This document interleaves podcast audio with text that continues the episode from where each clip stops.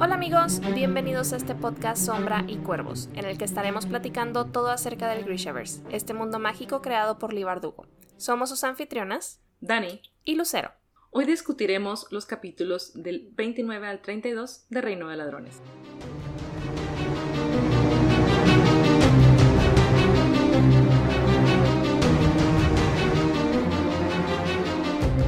Nuevamente bienvenidos y gracias por acompañarnos en esta nueva emisión que es nuestra novena sesión discutiendo Reino de Ladrones. Ya nos quedan nada más otras tres sesiones y terminamos esta biología y qué emoción, cada vez nos acercamos más al gran final, que no queremos que se acabe, pero ya queremos que se acabe, entonces estamos en este mar de emociones y lucha interior. No quiero, no quiero acabar. Pero bueno, sabíamos que eventualmente llegaríamos al final, pero todavía no lloraré. Todavía, todavía nos quedan tres sesiones, así que seguiré disfrutando a mis cuervos por un buen rato. Así es, y mientras vamos a, a discutir el capítulo de Nina, el 29, que me gusta mucho cómo empieza. Empieza diciendo que está molesta porque no vio cuando Jenny empezó a trabajar en Cass. Sí, es que Cass no se dejaba, ¿no? O sea, como que estaba muy, muy reacio de que no. Y, y, ni siquiera le había dejado que lo curara como de todas sus heridas, que de hecho justamente en este bloque no se arrepiente de que, bueno, a lo mejor debería haber dejado que me curara un poquito más, porque pues le viene, le vienen actividades muy importantes por delante y, y anda todo, todo fregado. Entonces, pues bueno, ni modo, así se va a quedar con ojo morado y demás, pero ni modo, Nina, te perdiste el espectáculo. Todos lo perdimos, realmente no nos dieron detalles. Es cierto. Me hubiera gustado escuchar como, bueno, leer en este caso las descripciones de cómo fue cambiando su actitud de, ah, guácala. Alguien me va a tocar. Un capítulo desde el punto de vista de Genia. sido muy No quieres que te arregle el cabello. Ese corte tan raro le va a decir poniéndose de lado de soya, ¿no? Casi creo. Ay, qué cosas. Pero tendremos entonces que imaginarnos la situación porque no nos dan detalles. Si alguien escribe un fanfic sobre eso, nos pueden, lo pueden enviar. Estamos abiertas a recibir fanfics. Hace mucho que no leo fanfiction de Six of Crows, de hecho. Creo que yo tampoco. Solo leí la primera vez que, que leí los libros y eran como puros one shots en Tumblr y era puro fluff de Kanesh. Sí. Sí. Sí, me imagino. Era lo que buscábamos en ese momento. Sí. ¿Y qué tal que ya estamos por iniciar la subasta? Y es, de hecho es de lo primerito, ¿no? Que vemos también en este capítulo, que ya está como el anuncio oficial de Kuwait, eh, pues subastando su, su contrato. Pobre Kuwait, siento que ha estado bien nervioso en estos últimos capítulos con todo esto que está pasando, pero ni modo. Dice, se lo merece. se lo merece y aparte, ya fuera de, los sentimientos que podamos tener sobre, ah, sobre Kuwait, si nos cae bien, nos cae mal o somos indiferentes hacia él, la realidad es que es el mejor plan y es un plan en el que pues los cuervos y él también sale ganando porque al final su objetivo es llegar a Rapka y trabajar allá o simplemente seguirse instruyendo y ser protegido también por los vulcanos. Así que esto va a ayudar a que los cuervos puedan tener su dinero puedan poner en su lugar a Vanek y Kuwait podrá tener su visita o su estadía en Rapka como lo desee. Es un buen plan. Es un buen plan. Sí, es un buen plan. Y sobre todo porque ya vamos entendiendo un poquito más de cómo va a funcionar, ¿no? O sea, todo esto que, que planearon para, pues para que al final de cuentas el dinero que se utilice sea, pues venga a salir de Vanek entre otras, pues entre otros miembros del, del Consejo. Al final la, culpa la va a tener, ¿no? Cuando, cuando pierdan todo su dinero. Pero, pero sí, está súper interesante todo esto que vemos al inicio de, del, del capítulo de cómo plantaron toda esta evidencia para, pues, dirigir la mirada de, del Consejo Mercante hacia, hacia pues, el, el papá de Jesper, ¿no? Que, pues, está fingiendo ser este granjero con un consorcio de, de granjeros de, de eh, Yurda y demás. Entonces sí estuvo, sí estuvo padre esa parte como que, uh, qué listitos. Se me hizo bien interesante y como, como dijimos la, la sesión pasada, que Cass tenía como ese plan de fondo, ¿no? Esa parte preparada de, de haber estado comprando cosas y tener la reservación a nombre de, de pues de este personaje inventado de Johannes Rietveld. Entonces, siempre tiene como ese as bajo la manga, un plan B en caso de que todo se vaya al, al cuerno, o sea, tiene ya todo preparado, así que en este caso les ha servido bien esa, esa previsión de Cass. Y disfruté mucho ver cómo la, la avaricia y ese deseo de poseer más, cómo estaba actuando en Baneki en, en Dryden, al, al enfrentarse ¿no? a esta, hacia esta resistencia de, de, de Johannes Riedel diciendo que no, no, a lo mejor ya tengo todo el dinero, ya no ocupo más. sí. Oye, me encanta que obviamente pues sabemos que, que el señor Feji estaba súper nervioso al inicio, pero siento que conforme iba avanzando como que se iba sintiendo más cómodo y creo que al final ya cuando esta respuesta que le hace cuando cuando Vanek le como que medio lo amenaza, ¿no? Como que se pone muy serio y le dice, "A ver, me estoy sintiendo amenazado. Siento que ya le salió de que es súper natural, cero ayuda de Nina necesitó en ese momento." Y yo, bravo, bravo. Excelente su actuación, porque pues definitivamente logró convencer a Vanek, ¿no? De que era ese respetable granjero en pues ya ni, ni tan en búsqueda de inversionistas, porque realmente estaba sembrando esa semilla de no, pues ya nosotros ya acabamos nuestro trabajo, ya tengo el dinero que necesito y demás, entonces se tragó todo Vanek. Es impresionante ver la avaricia funcionar, como dice Cass, ver cómo, pues sí, y creo que lo menciona antes incluso, de que eh, cómo es fácil engañar a un, a un rico, o en este caso a los mercaderes, precisamente porque creen que se merecen todo lo que tienen. Él menciona así algo así, como creen que se merecen todo y que como que lo han logrado todo por su propia cuenta sin contar o sin, sin pensar en que cuántas cosas han sido por fortuna, ¿no? Por suerte, cosas que simplemente así les, así les tocaron. Entonces es interesante ver cómo esto hecho que menciona Cass o esta afirmación que hace, verla reflejada directamente con, con Vanek y con Dryden. Que Dryden vimos cómo estuvieron estudiándolo y, que a través de él sembraron esta, esta carta para crear sospecha y, atraerlos. Y cómo lo que predijeron que iba a ser su comportamiento tal cual fue lo que, como que hizo como... Cauteloso, pero al mismo tiempo que quiere, o sea, está tratando de encontrar la manera, ¿no? De, de hacerse de esa fortuna, de sobresalir de alguna forma. Entonces sí, muy, muy inteligente de, de parte de ellos. Muy bien por Wyland, por este sello que diseñó para para fingir, ¿no? Que la carta estaba como filtrando por ahí como si tuviera humedad. Dije, ah, mira, no se me hubiera ocurrido. Qué listillo. qué listillo. Esa es la palabra del día de hoy, listillos. Oye, ¿sabes qué? Algo, algo que sí me, me sacó mucho de onda, que pues la verdad no, no me acordaba, cuando Vanek reconoce a Nina, o sea, que se dirige a ella directamente como señorita Zenic o no sé qué le dice, ¿no? Este, no sé por qué, o sea, uno, el hecho de que ya tenemos a Nina tan relacionada con la banda de, de los despojos y demás que tiendo a olvidar que pues mucha gente no sabe que realmente trabaja tan cercanamente con, con ellos, ¿no? Entonces cuando, cuando Vanek se dirige a ella de esa manera, no sé por qué yo estaba con la idea de que a lo mejor Genia le había cambiado también la apariencia para que pareciera alguien más, no sé. Y, y sí, fue como, oh, entonces sí está haciendo Nina en estos momentos. Y, pero bueno, realmente logró como sus dotes histriónicas, ¿no? La sacaron del apuro. A mí también me sorprendió mucho y me dio miedo de que ya los van a descubrir, qué rollo con que esté identificándola.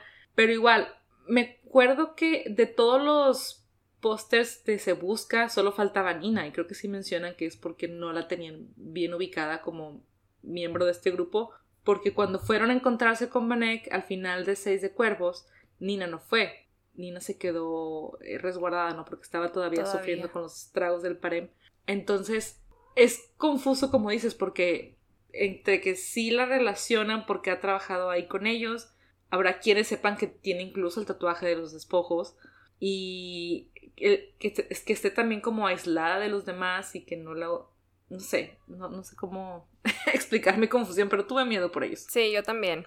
Pero por otro lado también disfruté mucho verla otra vez como que en su papel de Grisha. A pesar de que sabemos que pues ya no tiene esas habilidades de mortificadora, pues ellos teniendo todas, o sea, toda la información, ¿no? Sabiendo que estaban mintiendo sobre lo que le estaban contestando al señor Feji y, y ese momento en el que está, está mintiendo. Otra vez está mintiendo. Como que, no sé, me dio mucho gusto volver a verla en su elemento, por más que tal vez ya no sea su elemento pero sí me recordó a esta escena de la serie, ¿no? Cuando están interrogando, un poco diferente el escenario, pero que están interrogando al, conductor y es Ivan, ¿no? Quien está de que no, está echando mentiras. Entonces dije, oh, no, no recordaba que esa era como que una de las habilidades, el detector de mentiras. Me encanta esa parte, precisamente porque los van obligando a que digan la verdad. O sea, nada se les escapa. Y sí, y mientras ellos sigan creyendo que es mortificadora, pues va a ser más fácil como seguir la, la mentira. Es solo suficiente con que lo crean. Es correcto.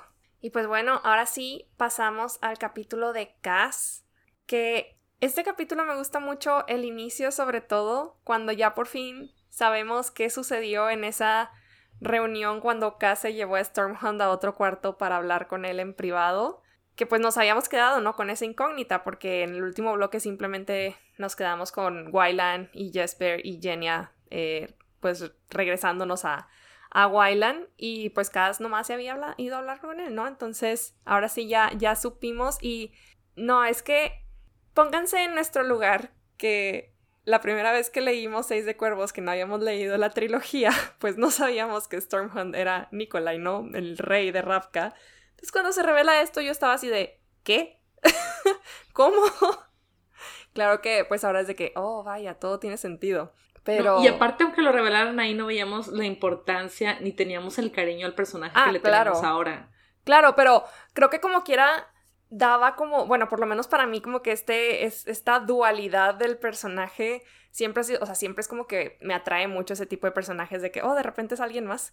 Este, entonces, pues el hecho de, ya ahí saber de que, ah, mira, es el rey, está disfrazado. Bueno, disfrazado entre comillas, ¿verdad? Pero sí, fue como, fue como un elemento bastante agradable para mí en esa, en esa primera lectura, a pesar de no estar familiarizada todavía con él. Y no, me sigue gustando mucho esta parte. Sobre todo, no sé por qué, en mi cabeza tenía la idea de que Cass ya, o sea, como que algo había intuido que en realidad estaba lidiando con el mismísimo reino. Pero aquí, esta vez que leí, me dio la impresión de que sabía que estaba lidiando, o sea, que, que, no es, que no le estaba diciendo la verdad completa, pero ya de ahí a imaginarse que literalmente es el rey, siento que no, como que Cass no alcanzaba a ver eso. Esa, esa fue la impresión que me dio a mí. En esta relectura sí, sobre todo ya poniendo mucha atención incluso en lo que Cass, en lo que Cass reflexiona sobre su impresión de que, wow, o sea, una, el bastardo del barril cerrando un trato con el rey de Exacto. eso, eso fue lo que me hizo pensar de que realmente no se lo esperaba, o sea, lo tomó por sorpresa. Sí, como que trató de, de, de como de molestarlo, de empujarlo a que, a que dijera más y de que, bueno, vamos a, a, a empujar estos botones, ¿no? A ver si dice algo, si lo que pienso va por, por ese lado, porque le dicen, ¿no? Que es que la forma en la que hablas Kerch como un nativo, como un nativo rico, o sea, no se nota que hayas aprendido el, idioma con marineros y con ladrones como supuestamente lo debías de haber aprendido. Entonces, ese tipo de conclusiones que Cass saca, pues a lo mejor se imaginaba, ¿no? Que fuera algún otro, no sé, algún otro noble, pero no directamente el rey algún consejero o algo. Ajá, exactamente. Pero no, yo así de que ya, ya les habíamos comentado, creo que uh, hace, hace ya unas cuantas ayeres sesiones que de mis frases favoritas y que de hecho es de mis estatus en, no sé, en Instagram, en, en probablemente es mi, es mi estatus de WhatsApp, es eh, The Deal is the Deal, eh, un trato es un trato. Y no recordaba que tenía esta frase aquí entre mis dos personajes favoritos, entonces ahora estoy más que feliz. Es la señal de que te lo tienes que tatuar. no, no es cierto. Probablemente. Aquí en la muñeca. Puede ser. Ahí les aviso si en algún momento de la vida me animó a hacerme ese tatuaje. ¿Y qué te pareció esta parte en la que Jesper le pide lo inesperado a Cass? Le pide la de Parem. No me acordaba, Recordaba el diálogo en el que Jesper le preguntaba quién, quién era Jordi, pero no recordaba que le había pedido la parem. Por un lado, se me hace. o sea, creo que el mismísimo Cass lo admite, ¿no? De que pues sería como la decisión inteligente, o sea, entregársela en caso de que las cosas salgan mal. Pero me gusta que su lado humano, o sea, ese lado que sabemos que pues sí aprecia a Jesper, pues saliera a relucir, ¿no? Ahí de que o sea, no, si, si cae uno, pues caemos todos, aquí no, no es como que te vayas a hacer el Martin y te vayas a sacrificar. Entonces sí fue, sí estuvo, estuvo agradable leer este intercambio un poquito agridulce. Sobre todo como tener a este cast que tiene como que ah, tiene que afrontar, ¿no? El, el, esta pregunta incómoda de quién es Jordi, ¿no? Él, él, mismo dice que pues no, sigue siendo difícil escuchar el, el nombre, ¿no? De, de, su hermano en alguien más. Y me sorprendió la respuesta, o sea, la respuesta que le da de alguien, alguien en quien confiaba y a quien no quería perder. Dije, wow, o sea, se está abriendo. Progreso. Es correcto, progreso, desarrollo en el personaje de Cass. Y pues sí, va siendo hora. ya casi acabamos el libro. No, pero poco a poco hemos viendo, hemos ido viendo, ¿no? Cómo, cómo se ha desarrollado este personaje. Y sobre todo en contraste, pues, con, con cómo lo veíamos en un inicio. Y con este tipo de, de flashbacks, ¿no? Que tenemos justamente aquí, que, que pues volvemos a ver un poco sobre su pasado y, y cómo se fue formando esta actitud tan, pues, sanguinaria, tan cruel. Está e-, este recuerdo en particular sobre la chica esta que le llamaba la atención siempre me toma desprevenida, como que tiendo a olvidarlo. Fíjate que yo sí lo recordaba. Siempre me acuerdo que, que algo pasaba, que le gustaba a esta chica y que por alguna razón, porque he tratado de besarla o tocarla, no sé, y, y por eso ya había descubierto ¿no? Su, esta versión al tacto. Pero no recordaba que a raíz de todo esto, eh, o sea, además de lo de Imogen, estas peleas que había tenido y, las reacciones que él tenía tan, pues tan viscerales. No recordaba esto de, cómo temblaba y cómo sudaba frío. Me, me tomó por sorpresa leerlo. Cómo para subsanar esta, esta debilidad que percibieron o vieron en él, tuvo que pelear más fuerte, ser más rudo, tomar más peleas, más batallas. Esto que, que pues sí, tuvo que, que forjar una nueva imagen recuperar su reputación, como él lo menciona. Entonces, es muy, muy triste ver cómo de alguien que se estaba abriendo, pues sí, abrir su corazón, abrirse a los demás, dentro de todo lo que, lo que hacían, ¿no? Ya de, de robos y golpizas, eh, tener esa parte vulnerable y no pudo hacerlo por, por este, este problema que, que le está enfrentando. Entonces, cómo se fue hacia la rudeza y la crudeza para poder sobrevivir en el barril, porque no hay otra opción.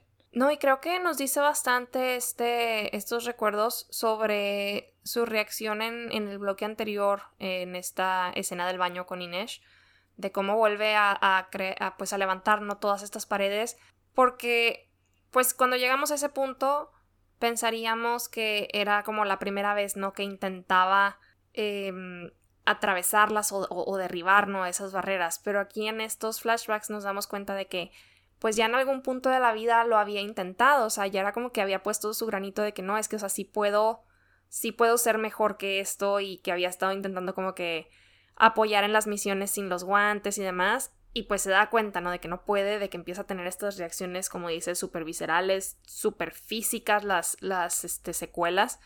Entonces, pues es, un, es, es entendible, ¿no? Que, que, siga como con ese... Yo creo que a lo mejor incluso le da miedo volver a caer en, esa, en ese tipo de reacción y, y, y, en el caso pues de, esta, de este encuentro con Inés, pues a lo mejor hasta, hasta vergüenza, ¿no? Que, que, que lo llegaran a, a, ver de esa forma. Pero bueno, poquito a poquito seguimos diciendo pues es, es desarrollo, entonces pues serán pasitos chiquitos, pero ahí se van dando. Sí, son pasos chiquitos y me gusta ver su esfuerzo como dices, ya vimos que ya lo había intentado antes y el hecho que se esté abriendo otra vez, se esté esforzando todavía más con Inés, pues dice mucho de lo que siente y del, de la visión que tiene él de quién quiere ser. Así que muy bien, Cass, sigue por ese buen camino. Y ya casi terminamos este capítulo. Lo último que vemos es que Cass y Nina pues llegan a esta morgue. No tenemos todavía como que muy en claro cuál es el plan. Digo, asumimos que tiene algo que ver con los nuevos poderes desarrollados por Nina. Pero sí, o sea, le soy sincera, no me acuerdo muy bien de qué, qué sigue porque me sacó de onda que le dice, o sea, yo pensé que iban a ir literalmente por el cuerpo completo y lo iban a usar, o sea, de que Nina levanta al muerto y demás, pero no, es como que coge lo que necesites y sacaron un frasquito y yo, ¿qué? Entonces la verdad es que no, no recuerdo qué, qué van a hacer, se llevan sustancia del muerto, o sea, ¿qué? Yo sí me acuerdo que van a hacer, y solo diré que sí me acuerdo. Eso es todo. estoy muy. Está, tengo como que vagos recuerdos y como que hay una parte de mí que dice, es esto, pero siento que a lo mejor lo estoy mezclando con otras cosas. Ya veré. Ya cuando lleguemos, asumo que en el siguiente bloque lo leeremos. A ver si. A ver si mi memoria no estaba tan, tan fallida. Pero, pero sí, al momento en el que leí esto, cuando fue? Hoy, ayer, sí me quedé que mm, no, no recuerdo que para qué necesitan ese frasquito, no se van a llevar el cuerpo completo.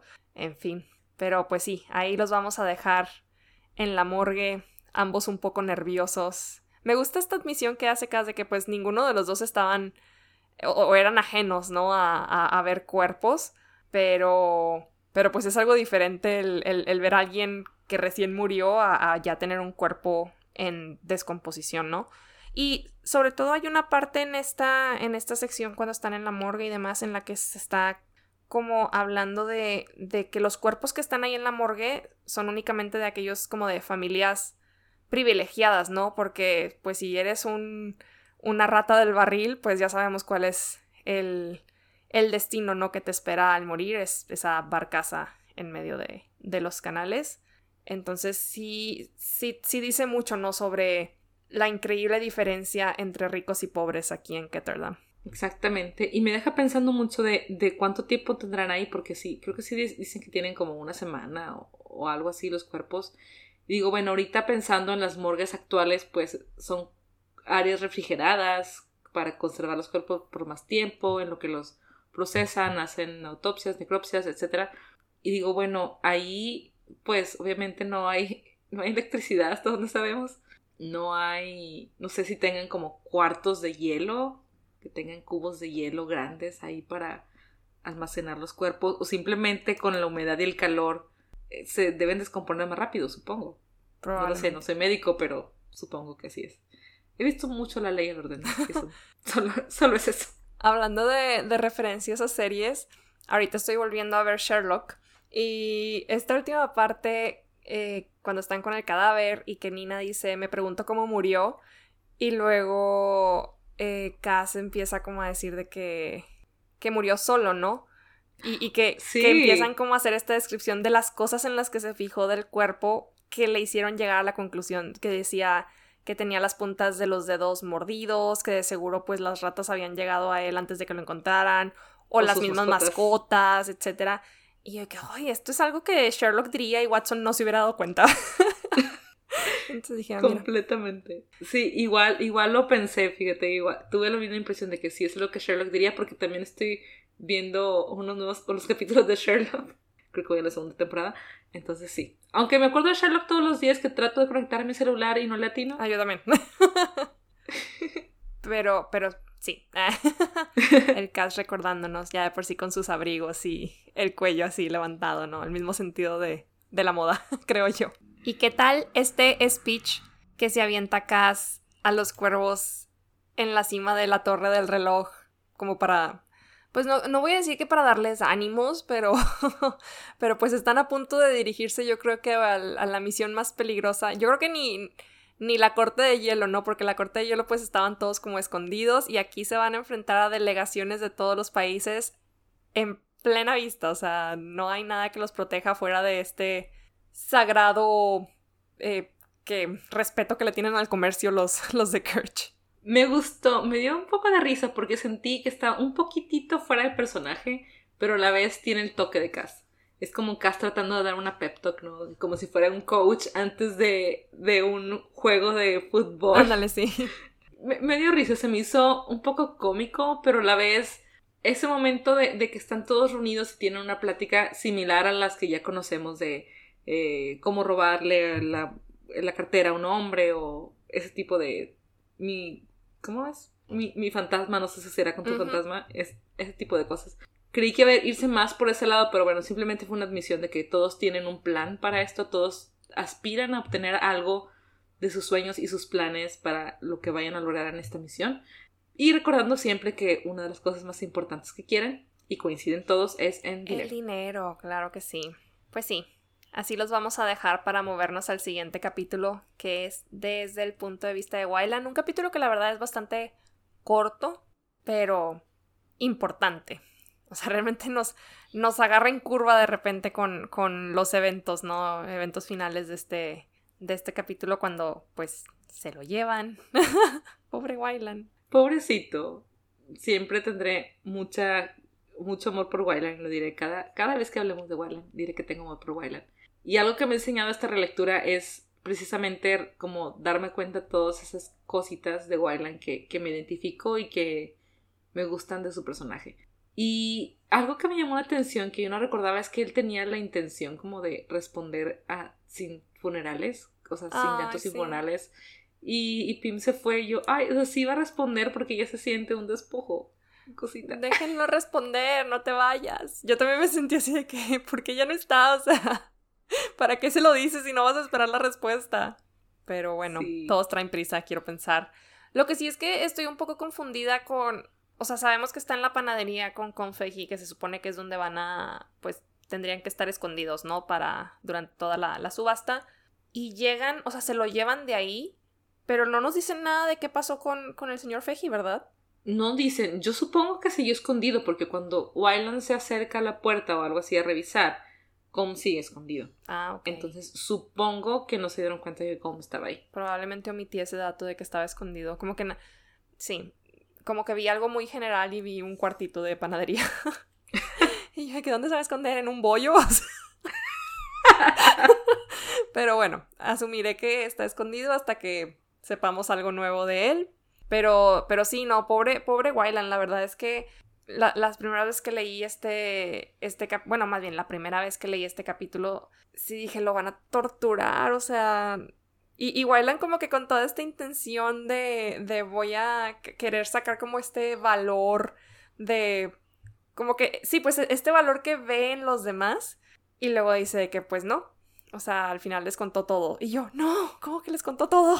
Se va a arruinar el plan completo. Entonces, pues, ay, no, muy estresante, la verdad. A mí también me encantó esta parte. Me gusta mucho cuando empieza a mencionar, como dices, el valor, pero también todas las cosas en particular que ha visto de cada uno. Wyland invocó toda la bravuconería que había aprendido de Nina, la voluntad que había aprendido de Matthias, la concentración que había estudiado de Cass, el coraje que había aprendido de Inés y la esperanza salvaje e imprudente que había aprendido de Jesper, la creencia que sin importar su suerte de algún modo ganarían. Me encantó porque es reconocer las cualidades más importantes o más características de cada uno. Nina siempre así tan valiente y como sin pena, ¿no? Ante el mundo Natalia siempre tan firme y tan fuerte con sus, con sus ideas eh, y cambiando a la vez sus, convicciones, pero manteniéndose fuerte en estas nuevas. Cass, como siempre, concentrado y estudiando. Inés, el ejemplo de valor, como siempre. Y Jesper, imprudente y salvaje, pero con una buena actitud todo el tiempo. Así es. Creo que todavía, o sea, por lo menos aquí siento que, que Wyland todavía se menosprecia un poquito, ¿no? Como que está tratando de invocar características de todos los demás sin darse cuenta de lo que él tiene por sí mismo que sacar. Entonces, todavía nos falta desarrollo en este, en este chico, pero, pero ya lo, ya lo veremos. Por lo pronto espero que no le hagan daño. No sé, es que me da, me da, perdón, es que yo no aguanto las escenas de tortura y me daba la impresión de que le iban a cortar un dedo o algo así. Yo, no, no, no, no lo lastimen. Porque si le dice que le quieren que le corten un dedo o algo así para que no toque la flauta. Ay, no. Sí lo menciona, no, quiero en la mano, córtenle un dedo para que no toque la infernal flauta. No, yo sufriendo aquí. O sea, me acuerdo de las escenas de Inés al inicio del libro, con lo del mazo que le querían romper las piernas, y yo, no, ya no quiero leer nada. Ay, no. Pero sí, sí es cierto. Wyron ha crecido mucho, pero le falta crecer más. Y esta parte, ahorita que mencionaste lo de, de, que le falta reconocer en él sus cualidades, que incluso él menciona, ¿no? Que, que hasta que empezó a conocer a Inés, a Cass y a Jesper, se dio cuenta de su valor. Empezó a ver todo lo que ellos como veían en él, toda su, utilidad y eso fue lo que le hizo valorarse, que él trataba siempre de esconderse y menospreciarse, como esperaba que los demás se olvidaran de que él existiera. Que simplemente que los maestros se fueran, los autores no estuvieran y ya, que se olvidaran de que él estaba ahí. Y, y sí es muy triste verlo, pero poco a poco va creciendo bueno. Sí, es, es, poco a poco, porque como dices, ahorita ya lo empezó a ver, pero, o sea, está viendo su valor a través de los ojos de alguien más y necesita llegar al punto en el que ya lo reconozca por sí mismo. Sí, falta un poquito, ahí la lleva, ahí la lleva, pero sí, espero que, que, que para el final del libro lo pueda reconocer, porque le han dado su lugar y él falta que él se dé su lugar. Es correcto. Esas son las palabras adecuadas. En fin, tendremos que dejar a Wylan por lo pronto en este bloque. Ya no sabremos más de él hasta quizá el siguiente. Y por lo pronto pues nos moveremos con Inés, que ya se está dirigiendo a pues lo que ella mejor sabe hacer, que es estar entre las sombras y obviamente va a estar vigilando toda esta subasta en este edificio tan extraño. Tiene forma de mano, ¿verdad? sí, pero la verdad no lo puedo imaginar. Quiero ver un boceto, pero no lo entiendo bien. O sea, es una mano y en cada dedo están capillas, pero entonces el centro está como que lo que sería la palma. La palma. No, no lo veo, o sea, no. Yo siento, yo siento que es más como que todas las capillas, me, me, imagino como una mano, pero como si la palma estuviera enterrada y nomás viéramos, no, no sé. Pero, pero por el hecho de que Inés está colocada en una de las capillas de los dedos y la subasta va a ser en la zona central, me imagino que sí están conectadas internamente, o sea, no es como que sean capillas aisladas. Entonces, a lo mejor como, como estas mini capillitas que tenemos, por ejemplo, en una iglesia aquí que encontramos el sagrario en un lado y luego tenemos como nichitos y así, algo así me imagino. Fíjate que en el mapa sí viene, me viene el mapa del libro y se ve como la silueta de una mano. De una mano. Cinco tiritas simulando los dedos, pero aún así, pues es una dos dimensiones, es algo plano y no, no me la puedo imaginar cómo se vería en 3D o sea, ya como una construcción. Así que espero, espero que si llegamos a ver en televisión, pues saquen unas imágenes así interesantes, bonitas y descriptivas para que podamos entender cómo está ahí la estructura. Que saquen unos renders muy bonitos ahí de... Sí, va a estar, bastante interesante el diseño de este, de este edificio, como que muy original. Creo que lo, lo más cercano que hemos visto a como estructuras de mano son unas, literalmente, sí, creo que literalmente hay unas manos no, no es cierto. Acabo de ver que hay una montaña en donde tienen una especie de plataforma con forma de mano y vas y te paras ahí literal suspendido en medio de la nada. Pero no es un edificio como tal, entonces, pues bueno, paréntesis cerrado. Pues ya, vamos a iniciar la subasta. Que ahora sí, cuando empezaban a llegar todas las delegaciones, qué barbaridad, o sea, el, la cantidad de, de diplomáticos, lo digo entre comillas porque las trifulcas, bueno, no trifulcas, o sea, como que las mismas discusiones que se empezaron a armar ahí entre ellos, dices, parecen niños chiquitos. Completamente, completamente. O sea, simplemente cuando le llegó Matthias y le empezaron a gritar groserías a Matthias, de que, pues contrólense, son hombres grandes y por más que lo odien, no le pueden hacer nada, ya, supérenlo. Yo quiero saber qué era lo que los Shul estaban gritando a Kuwait. Me imagino que, creo que por ahí Inés lo menciona de que seguro era algo como traidor o algo así, pero sí quisiera que nos dieran como que el pues sino que nos aseguraran de que qué significa tal cual la palabra, no la tengo aquí, pero, pero sí se me hizo, se me hizo curioso como que lo, lo mencionaran muy específico, pero luego ya no tuvimos ninguna aclaración de qué era realmente. Y no, este intercambio entre la delegación de, de Fierda y la delegación, ya cuando entra la delegación de Ravka, obviamente dirigida por Stormhunt y pues Soya y Genia, Stormhand Nikolai siempre con su encanto y su lengua afilada, ¿no? Obviamente no se va a dejar. Increíble. Ahorita, un deleite, un deleite. Cuando le dicen, ¿cómo dejan que un sucio pirata venga a la subasta? Y el corsario, yo dije, ay, está canalizando a su Jack Sparrow interior. Capitán Jack Sparrow, perdón. Hasta yo cometí el error. Sí, no, no, ya, necesito, necesito que por favor lleguemos a esto en la serie porque va a ser un deleite verle, verlo callarles la boca con sus frases tan bonitas. Sí, me encantó. Y lo de la parte de es un pavo real presumido, que no sé qué, que me impresiona que puedes detectar algo de olor dentro de tu hedor de hielo e, e, e y endogamia. Yo, ay, no. Y yo te no se guarda nada. Te van a golpear. Le valió, le valió. Le valió. Me, me encanta esa actitud. Muy bien. Stormhunt el lugar enorme en mi corazón, siempre. ¿Y qué tal cuando entran ahora sí Cass y Metallas? Me da mucha risa que la mención que hace Inés de que con el ojo, Cass con el ojo morado y todavía el labio roto. Yo, ¿por qué no dejaste que Jenny arreglara eso? Eran cosas muy sencillas. Pero sí dijo, sí, sí le dijo a Nina, ¿no? Que tenía que ver que había tenido una pelea con todos los bravucones del barril para que le creyeran que sí lo había hecho. Entonces, tenía que dejar algo, algo ahí de visible, heridas de batalla.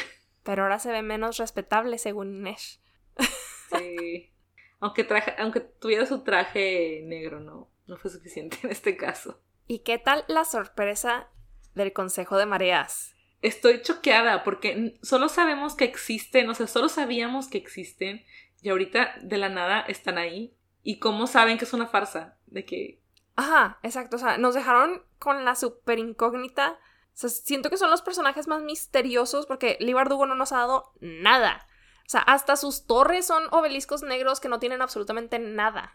Entonces es como, ¿de dónde salieron? ¿De dónde sacaron la información? ¿Quiénes son? No, hasta sí, sí me gustó mucho como esta descripción que hicieron de que traen como sus túnicas azules y como esta neblina que los cubre para que no les vean la cara. Y yo dije, ah, wow, o sea, muy, muy avatar esto.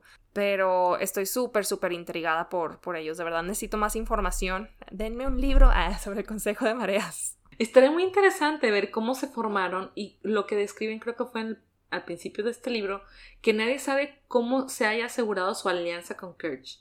¿Qué los tiene y qué los mantiene en Kirch? Nadie sabe si es seguridad, si es dinero, qué. Porque incluso, y es algo que yo no había notado hasta, hasta esta relectura, que incluso eh, subieron la marea para cerrar un paso de, de, tierra que hay naturalmente entre Kerch y Shuhan. Entonces simplemente pudieron tener control de esto también. y su lealtad a Kerch es tal, es tal que, que pues no cambian este, este aspecto donde haría a, esta nación más vulnerable. Así que está interesante y me gustaría saber más cómo se formaron, qué hacen ahí y cómo rayos se enteraron de lo de la subasta. Esperemos que se aclaren las cosas en los siguientes bloques porque sí, es de las cosas que más intrigada me dejan cada vez que lo leo. Ay, pero bueno, de momento no sabremos más. ¿Y qué tal la segunda sorpresa al final del capítulo con la llegada de Don Yasha? Fíjate que no me sorprendió tanto, Creo que Inés tampoco, porque desde un, desde un inicio ya lo estaba esperando. O sea, ella decía de que seguramente la seguían teniendo como, como pues arma, ¿no? Contra, contra ella. El hecho de que no hubiera vigilancia en los tejados cuando saben lo que el espectro puede hacer y que es como su, su elemento, el estar en los techos y demás. Entonces yo creo que ya, ya estaba esperándola. Incluso el momento en el que va y deja el rifle de Jesper para que no entorpezca sus movimientos, pues siento que es mucho por esto, ¿no? O sea, se está preparando para este ataque y enfrentamiento inminente. Entonces, pues bueno, creo que es algo bueno para Inés el hecho de que esta vez no, no la tome tan por sorpresa y ya está como, como a la expectativa, ¿no? Y, ya conoce el, pues la manera de ataque de, de Dunyasha, entonces esperemos que esta vez pues le vaya mejor y no termine tan herida como, como aquella vez en los hilos. Es cierto, sí se lo esperaba, pero aún así el hecho que tenga que enfrentar a su sombra, como ella la denomina, va a estar interesante. Lo, lo bueno y lo que me da algo de como de tranquilidad es que tiene esta visión de estudiar a su oponente y ya no estar tan asustada. Lo que Cass le mencionaba, que buscara estas, estas señales, ¿no? De cuando va prepararse a dar un, a dar un paso, eh, referencias a una herida antigua, pasada todo esto ya la tienen como más alerta y siento que Inés va a ser más objetiva al enfrentarse con Don Yasha esta vez. Muchas gracias por escucharnos y los esperamos la próxima sesión donde vamos a estar discutiendo los capítulos del 33 al 37 de Reino de Ladrones. Y sin más por el momento nos despedimos sin llantos, sin funerales